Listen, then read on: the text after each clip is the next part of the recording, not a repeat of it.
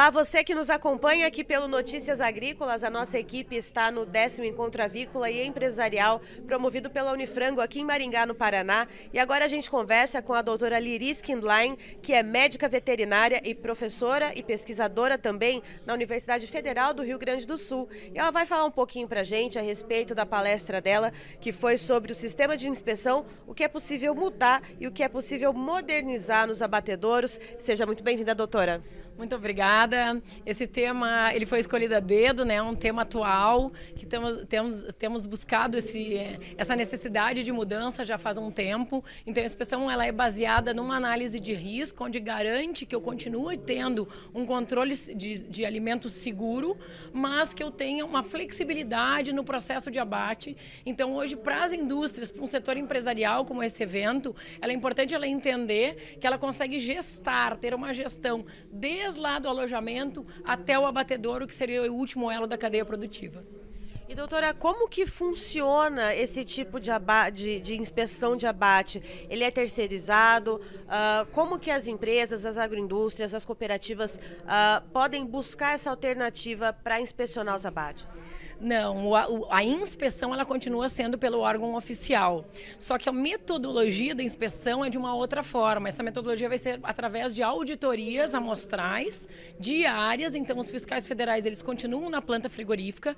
Só que o abatedouro ele vai ter a gestão do processo de abate. Então, ele vai fazer uma avaliação e classificação de carcaças para uh, respeitando macroscopicamente microbiologicamente o controle do processo e, a, e as auditorias são feitas feitas pelo auditor fiscal, que ficam na planta, mas de forma amostral diária. E essas questões, elas são baseadas em alguma legislação vigente? Elas vão passar a ser mandatória em algum momento, né, no curto, médio prazo?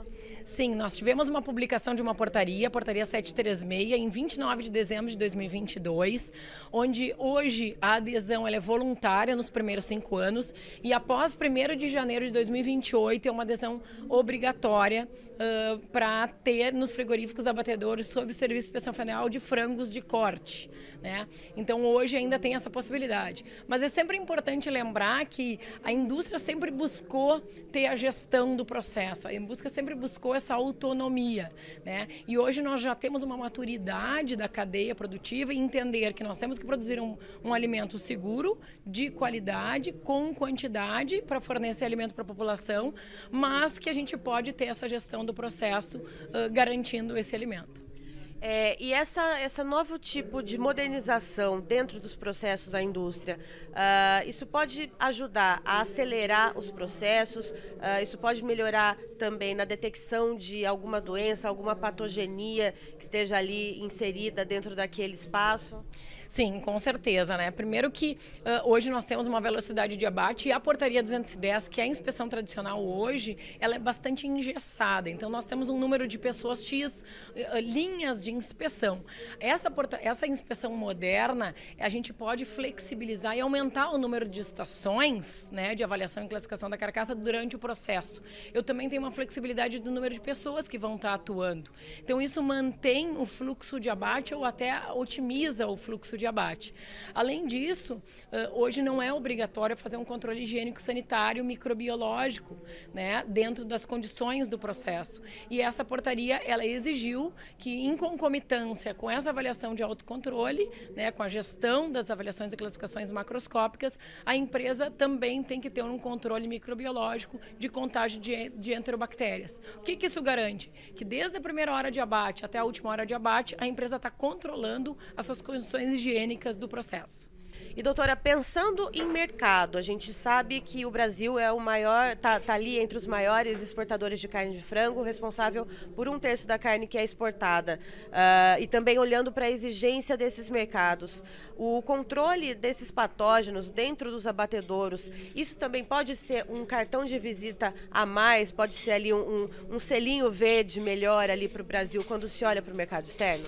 Com certeza. Essa inspeção, essa ferramenta, ela já é aprovada por Códex Alimentares, Organização Mundial da Saúde, por outros órgãos governamentais internacionais, mostrando que ela é eficaz para controle sanitário de problemas de saúde pública, que normalmente são os micro-organismos que a gente não enxerga. Então, a inspeção tradicional hoje, ela vê o macroscópico da carcaça, avaliação característica visual, e a gente não consegue enxergar os reais perigos biológicos que são os micro-organismos. Então, essas, essas avaliações de micro-organismos entéricos, com certeza, ela é um plus a mais, né, para a gente garantir a condição higiênico-sanitária do processo. Uh, e os países que já, já executam essa inspeção moderna, ou essa inspeção com base em risco, elas também utilizam indicadores como este. Então, a gente, uh, essa, isso é uma garantia a mais, fazendo com que não vamos ter problemas de barreiras sanitárias por ter essa alteração de formato de inspeção. A inspeção continua sendo pelo governo,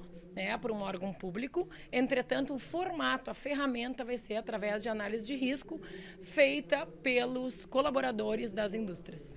Você trouxe um ponto, doutora, que eu achei interessante, uh, que outros países já adotam essa metodologia. Uh, poderia dar alguns exemplos de quais países uh, e o exemplo de sucesso ou não, né? Como que funciona, o que, que deu certo em um país, o que, que não deu certo no outro, porque a gente sabe que a, a produção agrícola e especificamente avícola vai se diferenciando um pouco de país para país.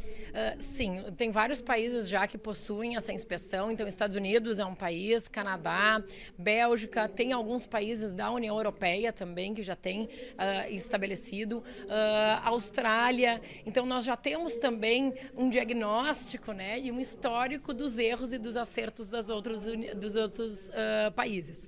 Hoje, todos eles estão rodando essa inspeção e é uma inspeção que ela garante então a segurança do alimento. Entretanto, no início sempre sempre é uma adaptação. Então a gente viu, uh, principalmente nos Estados Unidos, está bem publicado cientificamente, que um dos grandes entraves foram, foi a adesão e a mudança de comportamento, tanto dos fiscais federais, então, tanto do órgão público, quanto do órgão privado. Então, com certeza vai ser uma mudança, né? Uh, por isso que eu falei em relação à maturidade, uma mudança de atuação dos dois elos da cadeia, do privado e do público. E aí uh, a responsabilidade é mútua, né? A responsabilidade responsabilidade sobre a inspeção e a qualidade dos alimentos é mútua. E aí, quando a gente fala uh, se confunde um pouco com a PL do autocontrole. Isso é diferente de quando a gente fala da PL do autocontrole, doutora?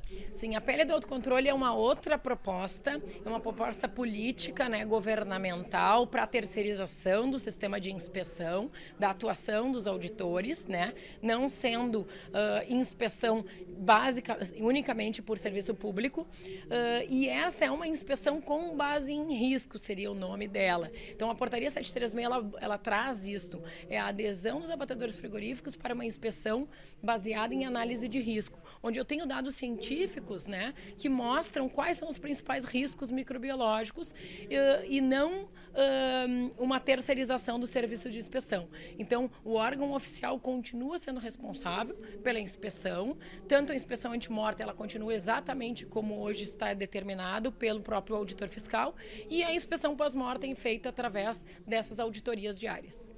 Tá, então estivemos com a doutora Liris Kindlein, que é médica veterinária e também professora e pesquisadora da Universidade Federal do Rio Grande do Sul, falando um pouquinho sobre a inspeção com base em risco nos abatedouros de frango. Muito obrigada, doutora. Obrigada também, agradeço e parabéns, e o evento está ótimo.